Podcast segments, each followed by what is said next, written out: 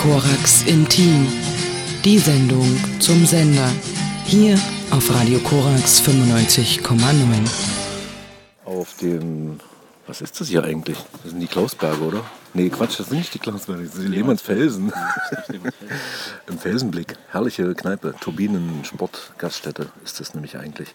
Und jetzt sind wir auf einmal innerhalb von Sekunden äh, ganz viele geworden.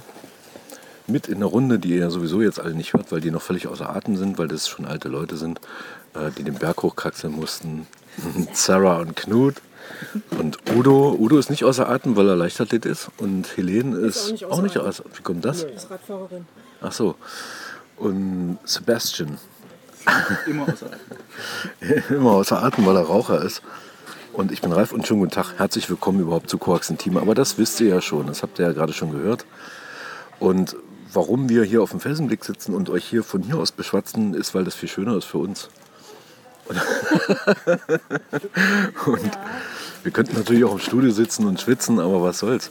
Äh, Wir wollten euch so ein bisschen erzählen, was ihr machen könnt bei Radio Revolten, wenn ihr Lust habt mitzumachen. Und da gebe ich das mal weiter, das Mikrofon, was gar keins ist, sondern eigentlich nur ein Telefon, aber es klingt wie ein Mikrofon, an Helene. Die muss jetzt erstmal ein Getränk bestellen. Schon passiert. Was braucht ihr denn noch so in der Rathausstraße? Das ist ja einer der Orte des Festivals. Also wir brauchen vor allem Besuch. Also die Rathausstraße äh, ist jetzt gerade dabei bevölkert zu werden. Wir haben heute Nachmittag beispielsweise Besuch gehabt ähm, von ja, einem der Kurax-Mitglieder. Der hat sich dann in den Garten gesetzt mit einem Buch und schönen Kaffee getrunken. Und das damit so rituell ein bisschen eingeweiht, weil dieser Ort gerade immer noch so ganz arbeitsintensiv ist. Und wir eigentlich die ganze Zeit versuchen, ne, alles herzurichten für das Festival. Aber jetzt ist es schon so weit, dass man tatsächlich auch draußen sein kann und einfach da ist und so diesen den Ort einweiht tatsächlich, quasi das Vorglühen. Jetzt sieht er ja auch schön aus. Jetzt sieht er schön aus. Also er sah vorher irgendwie auch schön aus, aber es war halt ein ähm, im Schlaf versunkenes Haus für 15 Jahre und entsprechend tatsächlich der Garten zugewuchert. Das ist jetzt alles nicht mehr so. Also wenn Sie das hören, Lust haben vorbeizukommen, wenn ihr das hört. Wir sind jeden Tag da und das Haus steht tatsächlich offen. Das ist das eine, wo wir Leute brauchen, weil das ist schön, wenn Menschen diesen Ort bevölkern und zwar ab sofort. Und ähm, ja, wenn, wenn, wenn ihr jetzt Lust habt und sagt, wir würden gern auch während des Festivals da sein, um äh, Künstlerinnen und Künstler in Empfang zu nehmen, dann ist auch das total willkommen. Also es kommen über 70 Menschen aus der ganzen Welt. Ich glaube, wenn, wenn wir die Konferenzgäste noch mit dazu nehmen, dann sind es, glaube ich, über 150. Ähm, und entsprechend ist es gut, wenn jemand Lust hat, diesen Menschen Halle zu zeigen. Und ähm, im besten Falle auch die ganzen Ausstellungssatelliten, ähm, die die Radiorevolten jetzt kreiert haben. Also Moritzburg, Botanischer Garten, Roter Turm, Stadtmuseum. Das, das wäre so, was mir jetzt so einfällt. Jetzt ist das Stichwort schon gefallen, Radiorevolten. Ähm, das ist ja das, worum es sich hier gerade so ein bisschen dreht, unser Radiokunstfestival in diesem Jahr.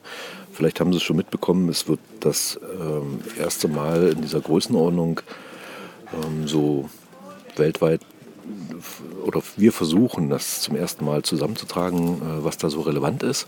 Und äh, spannender ist ja wahrscheinlich auch die Frage, also die Sie sich wahrscheinlich stellen, wieso das jetzt ausgerechnet in Halle stattfindet.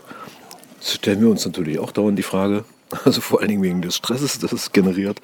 Aber auch, funktioniert das eigentlich, also in so einer kleinen Stadt äh, mit einer weltweiten Ausstrahlung so ein Festival zu veranstalten? Und die Frage würde ich mal weitergeben an Sebastian Gerstengabe, den haben wir nämlich geschafft, ins Boot zu holen, ähm, mit, mit seinem eher ja, ähm, Blick jenseits von Radio. Was ist das für dich? Äh, Das ist ja so ein bisschen UFO gewesen bis vor zwei Wochen. Und äh, du kannst ja mal erzählen, ob du damit was anfangen kannst, wenn ja, was und wie und ob so eine Übersetzungsvariante braucht in die Stadt.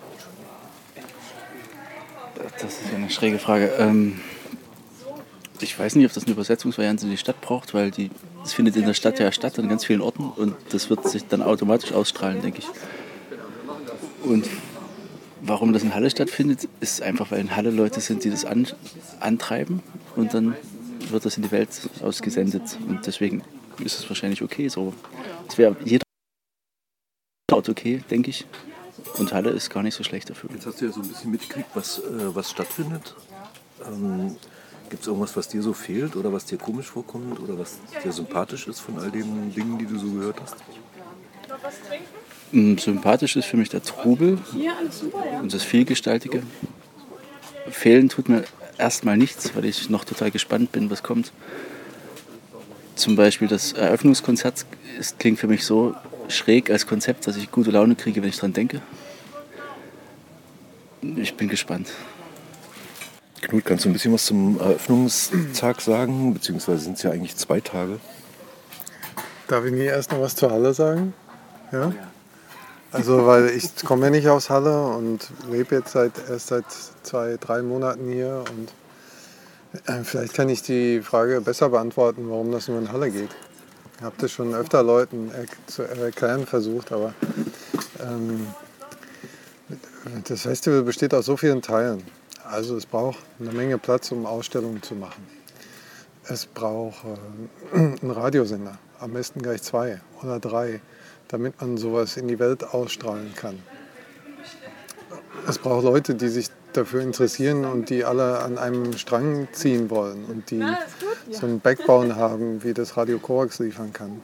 Äh, wo dann auf einmal auch 20 Leute auftauchen und irgendwo sauber machen. Und äh, diese drei Sachen, die mir jetzt so spontan einfallen, die gibt es eigentlich nur in Halle. Aber wenn man mal guckt, europäisch oder weltweit, wie kommt man einfach an so eine Infrastruktur ran? Da ist man in den großen Städten erstmal schon mal draußen vor, weil erstens äh, gibt es keine Flächen, die man irgendwie billig kriegt für eine Ausstellung. Ähm, zweitens gibt es ganz viele konkurrierende Organisationen, die irgendwie nicht wollen, dass der eine was ganz Tolles macht. Okay, das geht, in manchen Städten ist das so. Ähm, und drittens kriegt man überhaupt gar keine Radiostation.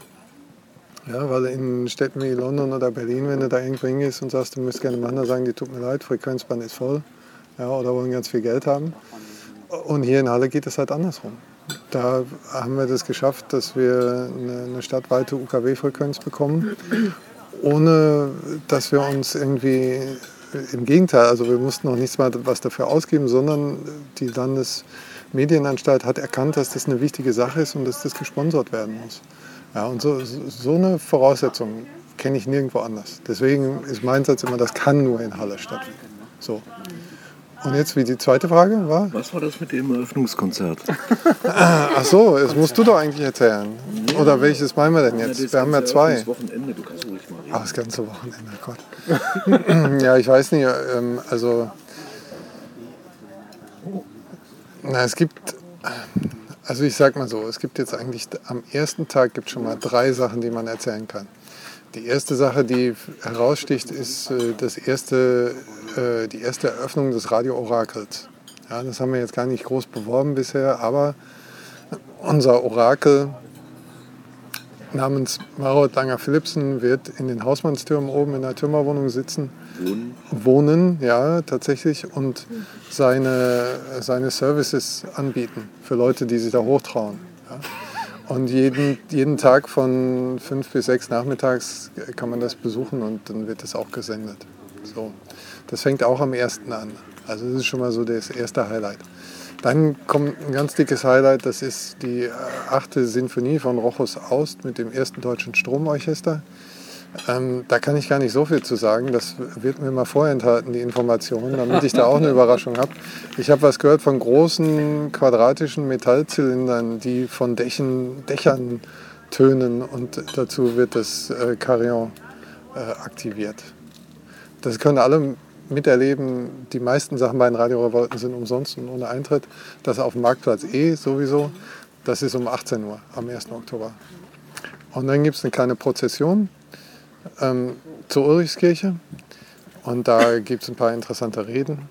Und dann gibt es ein, oh, hier kommt gerade Essen. Und dann gibt es ein, ein Konzert des Resonance Radio Orchestra. Das Resonance Radio Orchestra ist eine Gruppe aus London, aus der gleichnamigen Radiostation. Es ist eine lose Gruppe von Schauspielern, äh, Geräuschemachern, Musikerinnen und so weiter. Und die haben auch ein eigenes Stück geschrieben, was dann da aufgeführt wird. Und das kann man dann in der Kirche hören. Mit Marianne Flieger. Mit Marie Anne Fliegel, eine bekannte Hallenser Schauspielerin, die zum ersten Mal den, einen, einen deutschen Text des Resonance Radio Orchestras vorspricht. Da bin ich sehr gespannt, wie das mit der Übersetzung klappt, weil das sind immer hochinteressante, äh, sehr komplizierte Texte. Da freue ich mich schon drauf. Ja. Ja, und danach, das haben wir bisher noch niemandem gesagt, aber euch können wir es ja jetzt sagen, gibt es noch, noch so ein bisschen, äh, im Englischen würde man sagen, let your hair down. Also nach diesem ganzen stressigen Tag ziehen wir uns dann in unseren Club zurück. Da können die anderen Leute auch gerne mitkommen. Hören einfach ein bisschen ganz normale Musik und trinken Bier und Wein und äh, freuen uns, dass der erste Tag vorüber ist. Also das gibt es auch noch dazu. Das wissen aber nur die, die gerade jetzt Korax hören oder die dann hinterher in Oriskirche sind. Darf nicht weiter gesagt werden. Nee, nicht weiter sagen, genau. Das sind ja auch nur so, weiß ich nicht, 15.000, die das jetzt weiter sagen. Das sollte kein Problem sein. Also da passen ja unendlich viele Leute rein. Genau, das war früher eine Brauerei ähm, im Mittelalter und ist dann degeneriert zur Kantine der, des Ratshofes, also des degenerierten Rathauses, wenn man so will. Degeneration der Degeneration. Und an der Ecke war die Wohngeldstelle, die wir jetzt sozusagen zu einer ähm, zum, zum Center der Contemporary Radio Art äh, erklärt haben, was irgendwie vielleicht auch eine wenigstens Umwertung ist. Ich will jetzt nicht Aufwertung sagen, weil mit Wohngeld, das ist ja immer so eine Sache mit der Kunst, was die jetzt einem eigentlich bringt. Das hatten wir ja gerade schon. Was bringt das eigentlich Halle? Aber das ähm, können Sie sich ja vielleicht selbst beantworten. Es gab neulich einen schönen äh, MZ-Artikel, wo ähm, Detlef Färber irgendwie kommentiert hatte, was diese Konferenz anging, die nämlich durch die Stadt unterstützt wird, dass da jeder einzelne Cent angelegt ist, gut angelegt ist, weil das natürlich auch das ganz blanke, oberflächliche Phänomen mit sich bringt, dass Leute nach Halle kommen, die sonst wahrscheinlich hier nicht ohne weiteres hergefahren wären. Und das ist ja erstmal schon ganz spannend. Ähm, also das ganze Programm des Festivals, das können wir jetzt Ihnen nicht erzählen. Das wollen wir auch nicht. Aber das finden Sie auf der schon aktiven Seite www.radiorevolten.net. Und äh, nett ist natürlich auch, dass, dass die, äh, die dies ins Leben gerufen haben, mit einer Ausnahme, nämlich die Helene, die die ganze Zeit wuselt und 20 Stunden am Tag äh, Bretter, Regale, äh, Schilder, Design und äh, Örtlichkeiten und sonst irgendwas durcheinander wirbelt, damit das irgendwann am 1. Oktober losgehen kann. Ähm, der Rest der Crew kann auch selbst ausstellen, ähm, wird also auch selbst Arbeiten beisteuern, gar nicht aus unserem Festivalbudget, sondern aus der eigenen Tasche vermutlich. Ähm, und da freut es mich, dass ich Sarah Washington mal ins Boot holen kann, beziehungsweise an unser Mikro hier im Felsenblick. Mit Blick wirklich tatsächlich die ganze Zeit in die untergehende Sonne. Das, ich sehe überhaupt niemanden. Aber das ist ja auch nicht schlimm, ist ja Radio. Ähm, und Sarah kann vielleicht mal kurz beschreiben, was du, was hast du vor?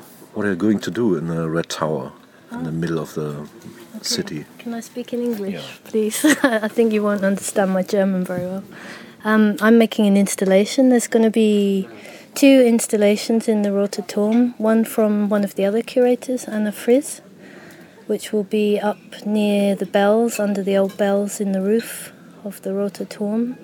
And my installation will be kind of somewhere out and about in the tower. As you're walking up the tower, you'll hear voices coming from different places.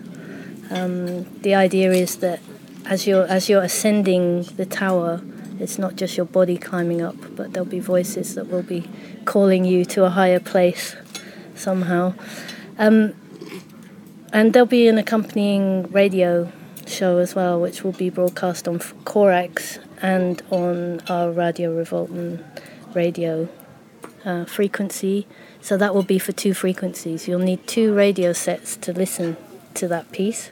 That will be on Friday the 7th, I think, of October at 3.10 in the afternoon. And the idea is that if you only have radio, one radio, you only hear one type of piece. If you have two radios, you hear something completely different. Um, and I say a, a, little bit about the curatorial team. Did you talk about that already? So Ralph, who you were just hearing, Ralph Vent, program co- coordinator from Corax, is, is one of the curators, as am I. And uh, Knut Aufmann, who you heard earlier, he's the artistic director of the festival, and then we have two more curators. One is Anna Frizz from Canada, who's now working as professor of sound at the University of California in Santa Cruz, and Elizabeth Zimmermann, who is the head of Kunstradio at ORF in Austria. So we have an international curatorium, and as was mentioned earlier, the artists are coming from all over the world. And what's really exciting is that that it's really it's building up a huge um, interest, and people have started adding themselves in and trying to find a way to get to Halle in October because it's going to be the hot ticket for the whole month. Everybody's going to want to be here, and so they should. Um, yeah, and they're starting to get really interested because it's it's quite an unusual setup to have a whole exhibition plus performances nearly every night except for Mondays plus you know a whole radio program created by artists. And it'll be it'll be and all the installations around the town as well. It'll be a great opportunity to meet people. And although there'll be a lot of strange stuff going on there'll be something for everybody. So if you come along, try it out. If you think, oh, radio art or art, I'm not so connected to that, you'll find a way in. You know, you'll come, you'll turn up. It's a place where you can meet the artists, artists, and mix with people and have a good time, and uh, find something interesting. Vielleicht äh, versuchen wir mal die Brücke zu dem, also das fragen wir uns natürlich auch, aber das werden Sie sich vielleicht auch fragen. Es gibt ja einen ganz normalen Radiosender Korax, den Sie vielleicht ja kennen und deswegen vielleicht auch gerade hören. Ähm, wie war das jetzt mit dem zusätzlich, also das ist schon, Sie haben schon richtig gehört, das wird eine zweite Radiogründung geben. Nämlich am 1. Oktober geht eine zweite Frequenz hier an den Start in Halle. Das ist die 99,3 und das ist die Festivalfrequenz. Das heißt, da wird es rund um die Uhr einen Monat lang internationale Radiokunst geben und das ist, wenn man so will, auch ein Novum. Also, dass ein Monat lang ein Radio existiert, in dem tatsächlich all diejenigen, die sich schon jahrelang mit dem Medium beschäftigen, künstlerisch, das dann eben auch in Anspruch nehmen und das, was da rauskommt, kann man sich ja vorstellen. Ähm, das wird so eins zu eins nicht wiederholbar sein, aber ist vielleicht so eine Art Steilvorlage oder was Schönes, woran sich dann wiederum weltweit auch Leute reiben können und so im Sinne von vielleicht auch fordern können. Das wäre doch schön, wenn es bei uns in Barcelona, es wäre doch schön, wenn es bei uns in äh, Meister Fuchs ähm, eben auch sowas gäbe. Oder wenigstens partiell oder so, das ist schon auch so ein Ansatz. Aber was auf Korax passiert, das ist natürlich noch ein bisschen offen. Also wir vermuten ja oder hoffen ja, dass sich so auch da die äh, Sendungen so ein bisschen durcheinander wirbeln oder dass die Orte zumindest andere werden, die Formate vielleicht auch.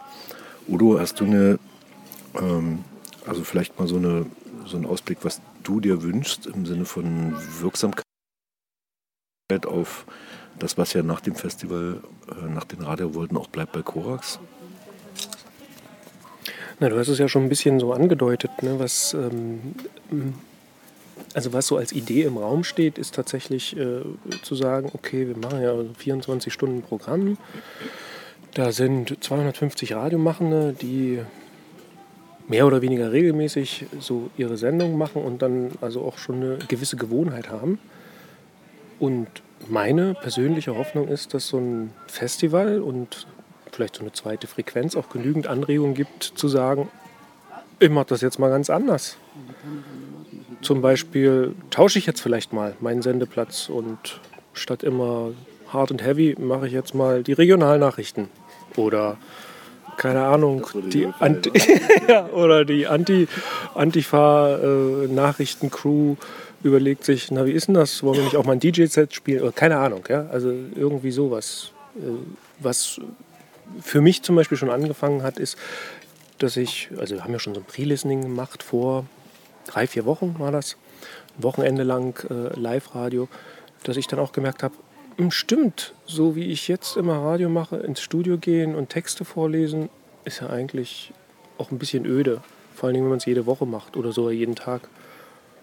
Ist viel schöner, wenn man im Felsenblick geht, sich so das Mikrofon mitnimmt, nebenbei hier ein Glas irgendwas trinkt und einfach so, also einfach auch raus ins Leben gehen. Das wäre so ein bisschen tatsächlich mein Wunsch. Und ich schlage auch mal noch die Brücke zu, ist ja nicht das erste Radiofestival hier in Halle, nicht das erste größte Radiofestival in Halle. also eine, eine, eine doch sehr sichtbare Tageszeitung hier in Halle hat uns ja dann auch zur Radiokunst Welthauptstadt oder so ähnlich ausgerufen. Radio Welthauptstadt. Radio Welthauptstadt, sogar Radio Welthauptstadt äh, ausgerufen. Also das sind wir im Oktober. Und das waren wir ja vor zehn Jahren schon mal. Und genau da ist ja eine ganze Menge entstanden. Also so wie Radio Korax heute klingt, das hat ganz viel mit dem zu tun, was vor zehn Jahren stattgefunden hat. Und eigentlich, nein, nicht eigentlich, das wünsche ich mir, dass genau so was passiert, dass im November nach dem Festival Radio Korax anders klingt, als es heute klingt. Ich glaube, so kann man sagen. Das wünsche ich mir aber auch. Man ist unzufrieden. naja, es, es, bleibt ein wenig hinter den Potenzen zurück manchmal, habe ich den Eindruck. Naja, ich habe äh, so, es gibt ja so zum Beispiel, also ich kenne es bisher nur aus einer Stadt, äh, nämlich Madrid. Da gibt es einen Sender, einen öffentlich-rechtlichen Radiosender, der keine nachvollziehbare Struktur hat, sondern der läuft einfach sozusagen. Es passiert immer was. Und das passiert eben je nachdem, was die da so zutragen und so weiter. Und natürlich haben die wahrscheinlich intern irgendwie, aber für die Hörerinnen und Hörer ist das was, was so dieses immer neue Moment. Und zwar nicht im Sinne der Zirkusattraktion, also, sondern tatsächlich so dieses, wie das Leben ist. Äh, und, und das wünsche ich nicht nur Halle, sondern das wünsche ich eigentlich vor allem diesen, diesen echt finster gerade aus dem Land hier, in dem wir wohnen. Also dass das einfach so eine schöne chaotische Struktur bekommt. Und vielleicht ist das eben auch ähm, ein Moment, wo die freien Radios, zumindest im deutschsprachigen Raum, die kommen ja auch alle nach Halle im Oktober, ähm, dass die sowas auch mitnehmen und in ihre Städte tragen. Es gibt ja darüber hinaus auch die AMAG-Konferenz, das ist der Verband der freien Radios Europas. Also das ist der Verband der freien Radios der Welt, aber der Europaverband tagt auch in Halle äh, im Oktober zu den Radiorevolten. Und vielleicht ist das auch sowas, das ist so eine Kultur der, was haben wir hier eigentlich ja, im Moment des Freiraums? Und wie könnten wir das nutzen, dass das ein bisschen mehr ausgelotet wird und ähm, Sarah Washington, die wir gerade gehört haben, und Knut, die beiden kommen ja aus Resonance, äh, kommen eigentlich aus, ähm, dem, aus, also die kommen aus der Resonanz heraus. Das ist so eine Art Resonanz, so eine, Infer, so eine Interferenzerscheinung. so ein Ghost, Ghost Radio Makers. Ähm, und das Resonance Orchester war ja schon erwähnt, was von Resonance FM kommt, dem Künstlerinnenradio aus London ähm, wo ja zumindest partiell auch schon so eine Art chaotische Struktur angelegt war, die jetzt so langsam in die Altersbahnen kommt und die werden dann natürlich auch nochmal neu aufgemischt. Aber dass zumindest so ein Standard entsteht, okay, das könnten wir, wenn wir nur wollten. Ähm, das würde ich mir wünschen. Und das ist auch was, was lustigerweise in den Gesprächen mit ähm, öffentlich-rechtlichen Radiosmachern, die Radiomachern, die ja auch nach Halle kommen werden, äh, spätestens zur Konferenz, aber hoffentlich auch vorher als Besucherinnen und Besucher, also liebe MDR-Zuhörenden. Ähm, ihr seid natürlich schon ab 1. Oktober eingeladen und könnt dann gerne euren Senf dazugeben, was ihr daran komisch findet oder warum das nicht klappen könnte, weil das ja gar kein Service mehr ist und äh, die ganze Unterhaltung geht ja flöten. Und wer will schon die ganze Zeit Kunst im Radio hören, das könnt ihr dann lautstark sagen. Ohne Mikro natürlich. Das haben wir ja Hand. Aber nee, das ist natürlich ernst gemeint. Also wir würden uns sehr freuen, äh, wenn wir von unseren Compañeros äh, aus dem... Warum heißt der eigentlich Mitteldeutsche Rundfunk? Das ist die zweite Frage, die ich an euch hätte. Wo ist denn dann der Ostdeutsche Rundfunk? Kommt er dann in Schlesien oder was? ähm, aber das wollen wir jetzt gar nicht ausdiskutieren, sondern eigentlich äh, war ich gerade dabei zu sagen, dass das auch in Gesprächen mit Leuten stattfindet, die schon seit Jahrzehnten mit Radio zu tun haben. Wir waren zum Beispiel gerade letzte Woche in Geithain, vorletzte Woche. In Geithain, äh, das ist ein kleines Dörfchen, eine Stadt wahrscheinlich, ein Ort äh, südlich von Leipzig. Und da ist in den 70er Jahren etwas entstanden auf Privatinitiative, was so eine Art Anspruch an den Rundfunk erhoben hat, nämlich im Sinne der Akustik äh, die besten Lautsprecher der Welt zu bauen wahrscheinlich. Also so eine 1 zu 1 Abbildung dessen, was man wirklich hört mit den Ohren. Und diese kleine Community, die hat sich entschlossen, unser Festival mit ihren geilen Lautsprechern auszustatten, die ansonsten in Japan und in irgendwelchen großen öffentlich-rechtlichen Rundfunkstationen in den Studios stehen, weil sie das so schön finden. Oder weil Knut so überzeugend war, weil äh, dass hier lauter Rundfunkbastler am Werk sind oder irgend sowas. Ich weiß es nicht. Jedenfalls ähm, hat das geklappt. Und was aber viel interessanter ist als diese Tatsache für euch jetzt wahrscheinlich, ist, dass eben auch solche Leute, die jetzt mittlerweile 70 Jahre alt sind, sowas zu schätzen wissen. Also so ein Neuaufbruch und warum das so ist und was die eigentlich so für Erfahrungen gemacht haben, was die für, was die für ein ideales Radiobild haben. Das hören wir jetzt. Ja, Radio ist im, im Prinzip eine Vision, dass ein, ein, Mensch, der in einem begrenzten, in einer Fläche in einer Wohnung sitzt, sich an der Welt informieren kann, was andere Menschen denken, hören und für Musik äh, jetzt konsumieren. Das ist in einer Weise heute möglich, äh, die man vor 20 Jahren sich gar nicht vorstellen konnte, weil durch die Digitalisierung äh, dieses, dieser gesamten Signale eben eine, eine hohe, hohe Qualität äh, Wiedergabequalität erreicht werden kann, die bis jetzt undenkbar war. Man denkt bloß, wie wir Kurzwellenrundfunk gehört haben, mit Wunderscheinungen, äh, die heute unvorstellbar sind. Man macht es heute nach, äh, um bestimmte Effekte zu erzielen, man zeigen, so, so war das mal oder so geht das auch. Aber es, es, das eigentliche Problem des Rundfunks ist, äh, dass man Hörer gewinnen muss, die einen Qualitätsanspruch haben und nicht über einen MP3-Player oder ihr Handy äh, eine klassische Musik, vielleicht sogar noch äh, jetzt äh, das als einzige Quelle bzw. Als, als ihren Standard also empfinden. Das ist das Problem geworden, wo wir bestimmt als Gesellschaft also enorm daran arbeiten müssen, dass das nicht alles verkommt. Die, also die Hauptrolle des Radios ist die Bildung. Das ist also meine Meinung, äh, das sollte man in Anspruch nehmen. Also beste Beispiel ist, ist eben der Standfunk, äh, der also wirklich konstant hohes Niveau an, an Bildung übermittelt. Das ist ein äh, Auftrag von, von Seiten der Gründung des Deutschlandfunks schon gewesen. Und die haben das also bis heute wirklich in einer exzellenten Weise durchgehalten. Das ist sehr interessant äh, Bildung vermitteln, tagtäglich von früh bis abends. Das ist für, für, mich, äh, für mich, also das ist Rundfunk, aber nicht also in, in eine Werbesendung eine nach der anderen und irgendwie einen Trailer abspielen, damit man also wieder noch die Einkünfte dann mit erzielen kann, da jetzt äh, die Privatsender ja nur davon leben können. Jetzt haben wir ja außerdem natürlich das Moment, dass Radio jetzt, also Brecht meinte mal, ne, müsste Kommunikationsapparat sein und so weiter. Das heißt, äh, Hörerinnen und Hörer äh, sollen doch mitreden, aber wenn wiederum jeder senden kann, ist es ja auch beliebig und so weiter. Ähm, was haben Sie denn für einen Qualitätsanspruch an das, was da gesprochen und gesagt wird? Darf das Versuchsanordnung sein? Darf es, äh, wie, müsste das eigentlich ticken? Ja, also äh, man kann als Versuchsanordnung machen, wenn man irgendwelche Experimente darstellen. Aber als Versuchsanordnung äh, bezeichne ich heute schon die Situation, äh, wenn man jetzt Sprecher in einer, in, in einer Umgebung äh, sprechen lässt, wo man also früher gesagt hat, das ist meine, Fla das ist, das ist meine Badewanne. Und die schalten sich äh, von zu Hause aus, aus, aus ihrer Toilette oder aus, aus ihrem Bad hinzu auf den Sender, weil das digital eben geht und brauchen gar nicht mehr am Sender anwesend zu sein. Und äh, das ist das Ende des Rundfunks, bin ich der Meinung. Ich habe mal noch eine andere Frage zu den, zu den Objekten in Ihrem Büro und zwar vor allem zu der, äh, äh zum Störsender. Äh, was hat Sie denn daran fasziniert, diese, äh, diese Sachen sich überhaupt anzueignen? Äh, ja, also es ist einfach so, ich wollte also meine, meine Meinung ist, es darf nicht vergessen werden, wie solche Geräte mal konstruiert worden sind und wie sie auch zur Anwendung gekommen sind. Und deshalb habe ich also großen Wert darauf gelegt, dass wir hier als Ausstellung für unsere eigenen Kollegen und auch für, für, für Studenten und Schüler äh, mal zeigen können, äh, wie hat denn die Technik dazu mal funktioniert. Und ich habe auch, ich bin also Besitzer, ich glaube, das ist wohl der Einzige, der privat eine RIAS-Störsender-Röhre von einem Kilowatt zu Hause in seiner Wohnung hat mit, mit äh, unter, unter Betriebsbedingungen jetzt äh, beleuchtet, äh, so dass man also wirklich sagen kann, hier, das, äh, das hat es mal gegeben und davon hat dann DDR müssen etwa 200 Stück bauen. Die Russen wollten seinerzeit noch wesentlich mehr haben.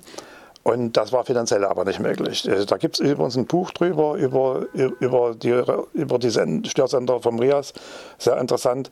Es hat also hunderte von kleinen Störsendern gegeben mit 50 Watt Leistung, die dann an, an, in, den, in den Parteiämtern oder, oder bei der Polizei oder Staatssicherheit äh, betrieben wurden. Und interessant ist, dass mit Aufkommen des UKW-Rundfunks diese Störung im flächenhaft gar nicht mehr möglich gewesen ist. Man hat aber trotzdem die Mittelwelle jahrelang äh, noch gestört, obwohl sie gar keiner mehr gehört hat. Das war natürlich ein Phänomen der DDR. Ich wollte mal äh, zum DDR-Rundfunk. Also äh, Geithain ist ja in einer Zeit entstanden, in der ähm, der DDR-Rundfunk durchaus auch technisch hohe Ansprüche hatte. Ja, also Radio DDR 1 und 2 und Stimme DDR, äh, Berliner Rundfunk waren Stationen, die zumindest Technikerinnen und Techniker hatten, die wussten, was sie da einsetzen und machen.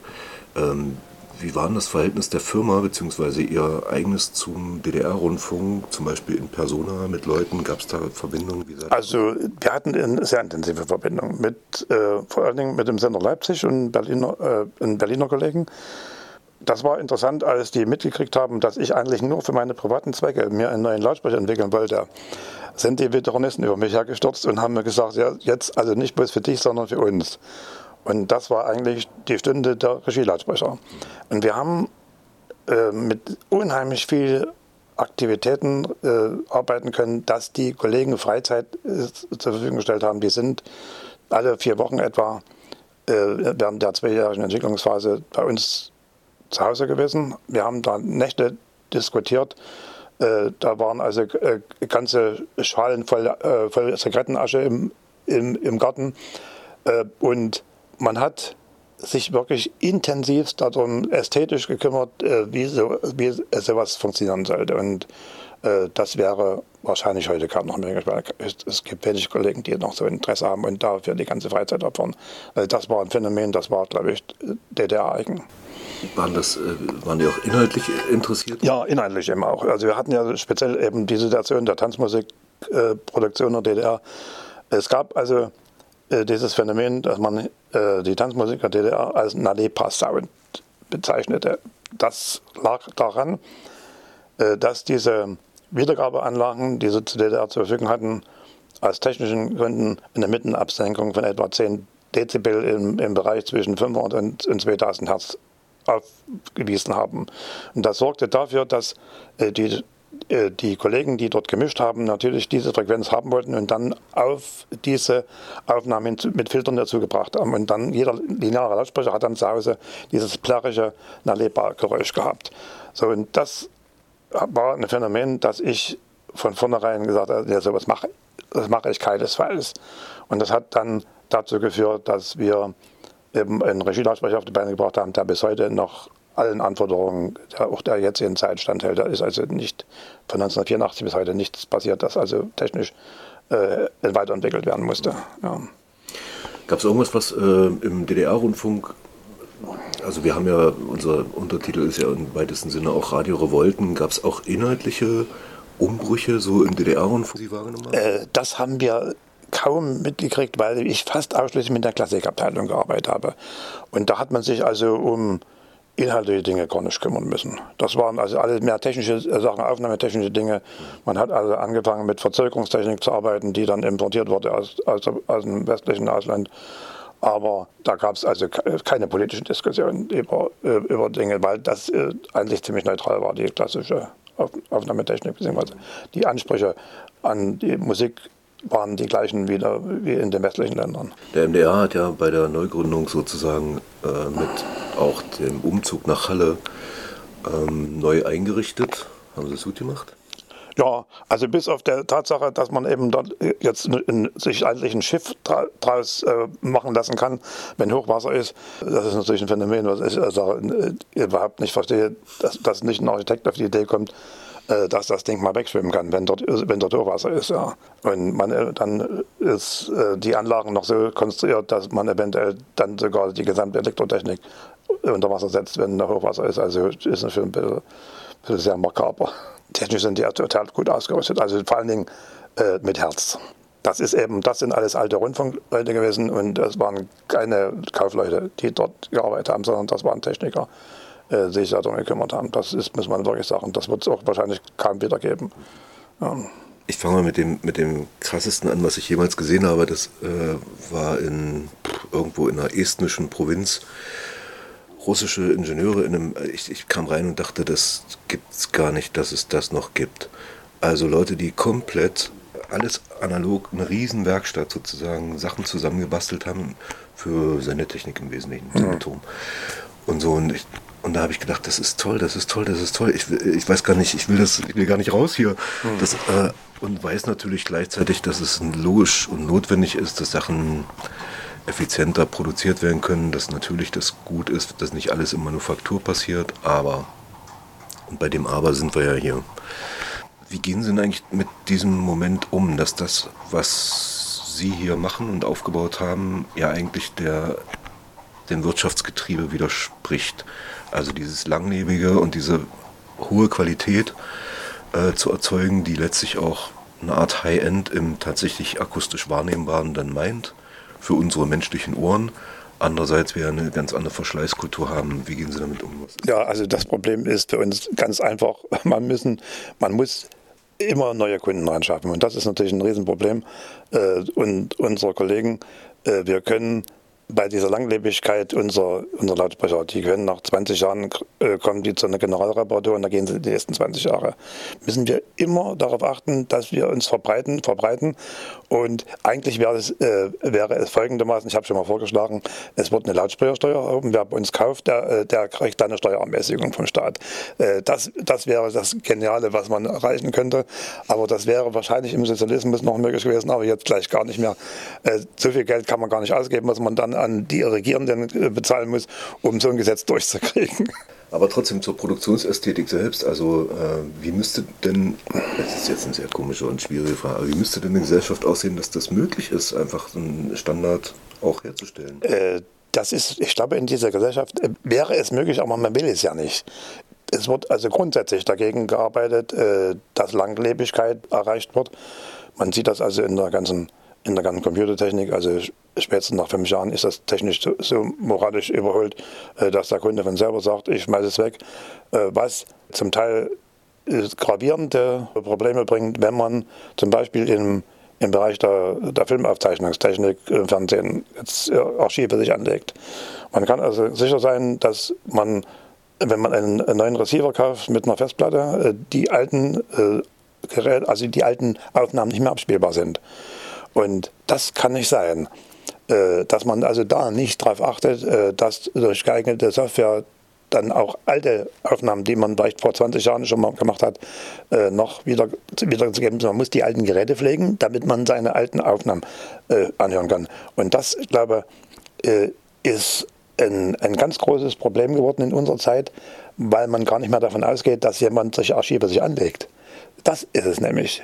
Und gerade im, im Bereich der Klassikaufnahmen habe ich also äh, mehrere hundert Aufnahmen mir aufgezeichnet über die Jahre, die zum Teil unwiderruflich sind, weil die Dirigenten gestorben sind. Und da finde ich das eben wirklich eine Katastrophe, wenn man also da immer wieder auf die alten Geräte zurückgreifen muss. Die muss man auflegen, dass man seine Aufnahmen noch auf, also anhören kann und ansehen kann. Das hat ja was mit Profitmaximierung zu tun. Ja, äh, das ist, es, das ist das Problem. Aber das ist es, glaube ich, auch nicht mal alleine, sondern äh, man geht davon aus, diese schnelle Vergesslichkeit der Leute, dass die einfach sagen, ja, das ist schon alt, das brauche ich gar nicht mehr. Das, das ist es, glaube ich.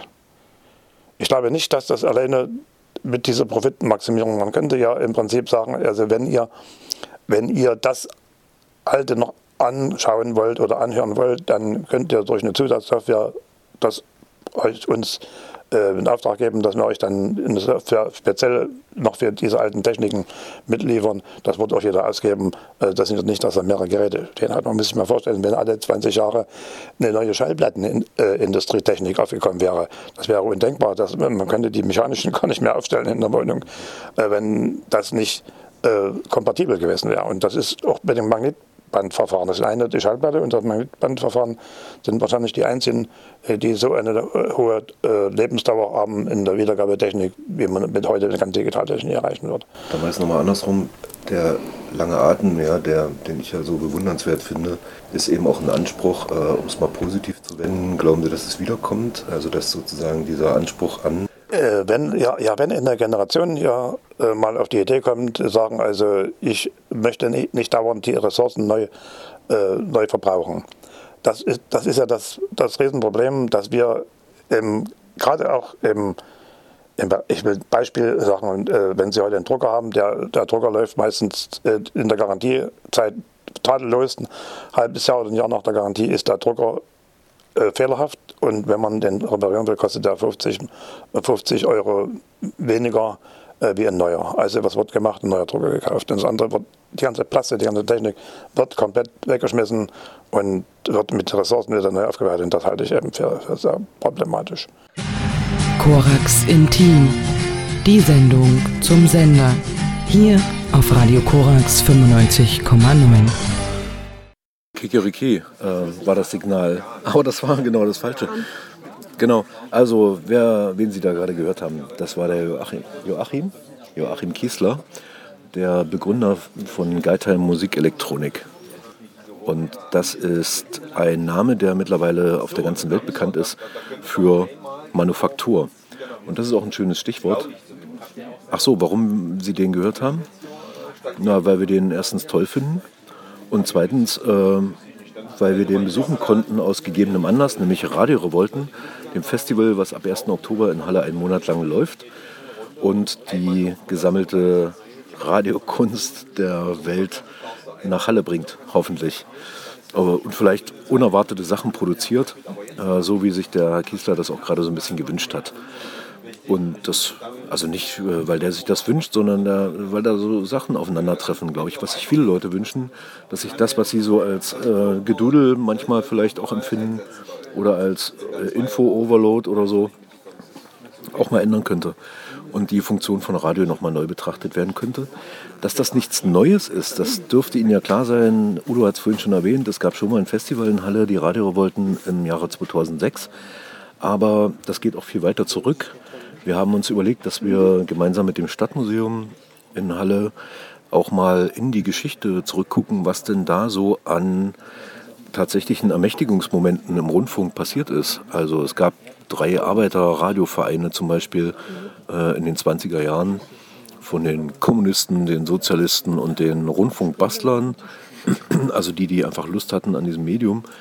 Und alle drei sind natürlich schlagartig verschwunden 1933. Äh, und dann gucken wir uns einfach mal an, was ist denn passiert mit den Leuten, die wiederum mit dem äh, Einheitsempfänger, dem sogenannten Volksempfänger, Goebbels-Schnauze genannt, ähm, nicht zufrieden waren, beziehungsweise mit dem Programm. Und da ähm, gab es sehr schöne Zuarbeit vom Roten Ochsen, also der Gedenkstätte, denn der Herr Fiebig, der da jetzt Leiter ist, hat genau das untersucht, also wie Leute verurteilt wurden für das Feindsenderabhören oder gar für das Senden gegen die Wehrmacht an der Front. Und wir gucken uns natürlich auch an, was Piratenradiofunker in Halle und Umgebung so gemacht haben in den 50er, 60er, 70er Jahren. Und äh, die sind ja zum Teil auch noch am Leben und werden noch anwesend sein.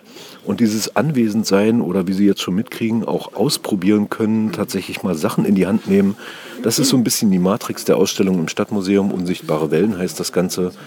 Ähm, wesentlich erarbeitet von Alexander Körner. Und das ist eine, vielleicht erstmalig äh, sowieso eine radiohistorische Ausstellung in Halle. Und zum Zweiten eben auch eine wahrscheinlich deutschlandweit erste Betrachtung, ähm, so was historisch sozusagen an Radio von unten in Deutschland ging bis zur Gegenwart. Und das eben nicht immer nur freies Radio heißt, äh, so wie Sie es jetzt vielleicht gerade auch hören und kennen, sondern eben durchaus auch unter repressiven Momenten stattgefunden hat und immer wieder auch hinterfragt wurde. Dazu wollen wir Sie einladen. Am 2. Oktober 15 Uhr eröffnet diese Ausstellung im Stadtmuseum. Oh, so alles klappt. das ist noch ganz schön viel zu tun. Ähm, in dem Anbau, also dem ehemaligen Druckhaus, was da am äh, Stadtmuseum ist, und auch im Stadtmuseum selbst, da nämlich wird zum allerersten Mal ähm, die komplette Sammlung, die phonetische Sammlung und das Schallarchiv des Institutes für Sprechwissenschaft aus Halle von der Uni ausgestellt werden. Die gibt es nämlich auch schon seit über 100 Jahren. Und das waren eigentlich die ersten, die hier in Halle äh, professionell ähm, mit Aufzeichnungen begonnen haben. Und zwar nicht um zu unterhalten, sondern um zu forschen. Also Mundartforschung zum Beispiel oder eben die, ja, das, was so das Sprechen, äh, logopädische Herangehen an Sprache angeht.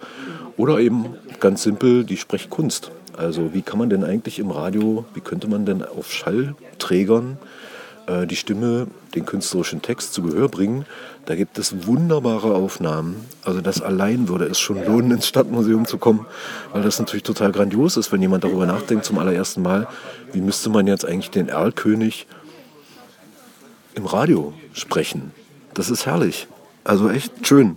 Sehr skurril und sehr irgendwie auch Kunst. also eine schöne Sache jedenfalls. Äh, ich freue mich sehr auf diese Ausstellung. Und ich hoffe, Sie auch und freue mich natürlich auch, wenn Sie den Tag vorher schon da sind. Da geht's los, wie gesagt, 18 Uhr auf dem Markt. Ähm, große Bambule, Rochus aus mit, dem, mit der achten Sinfonie seines äh, Stromorchesters. Unglaublich futuristisches Konzert, radiogesteuert, mit Carillon, dem zweitgrößten Glockenspiel der Welt, ähm, was auch live gespielt wird, natürlich zu dieser Komposition. Also schöne Sache und damit eigentlich auch so eine Art, damit auch so eine Art ähm, Novum für die Stadt, würde ich mal sagen. Ja, was bleibt es noch zu sagen? Also, dass das natürlich alles nicht im Alleingang passiert, äh, das könnte man noch sagen. Also, dass es gerade ganz wenig Schlaf gibt bei allen Beteiligten. Und das aber eigentlich bei so einem schönen Inhalt, das heißt, ähm, Helene, was brauchen wir denn noch so an, wer jetzt Lust bekommen hat, vielleicht auch mitzuwirken? Weil du gerade sagte, sagtest, dass wir so viele Beteiligte sind. Also wir sind gerade irgendwie 45 Personen, die durchgehend an diesem Festival arbeiten. Jetzt natürlich nicht alle, die ähm, so quasi rund um die Uhr, aber also zumindest kontinuierlich immer wieder. Das ist also sind richtig dolle viele Leute und dazu kommen noch mal genauso viele, die immer wieder kommen und uns in irgendeiner Form helfen bei dem Aufbau von all diesen Sachen. Also es ist irgendwie eine Riesenmenge an Menschen, die gerade das Festival kreieren hier in Halle, aber auch ähm, außerhalb der Stadt. Also es gibt auch ein paar Leute, die von außerhalb zuarbeiten. Und was vielleicht auch ganz spannend ist, es sind im Übrigen auch an die 50 Partner und Förderer, die in diesem Festival involviert sind. Das ist also, die wir jetzt nicht alle nennen wollen. Die sind, macht überhaupt keinen Sinn, die alle zu nennen, aber es ist einfach auch eine sehr große Menge an Leuten, die das überhaupt erst ermöglichen. Ähm, ja, also dass, dass eben so einzelne Sachen passieren. Kommen Sie vorbei. Ähm, Rathausstraße 3 und 4. Wir sind jeden Tag da. Und konkret, wenn jetzt jemand was machen Und wenn konkret jemand was machen möchte, dann am besten schreiben an info.radiorevolten.net. Das wird das Beste sein. Einfach kurz melden, ähm, ich habe Lust oder ich habe Lust auf. Und dann antworten wir darauf in Windeseile.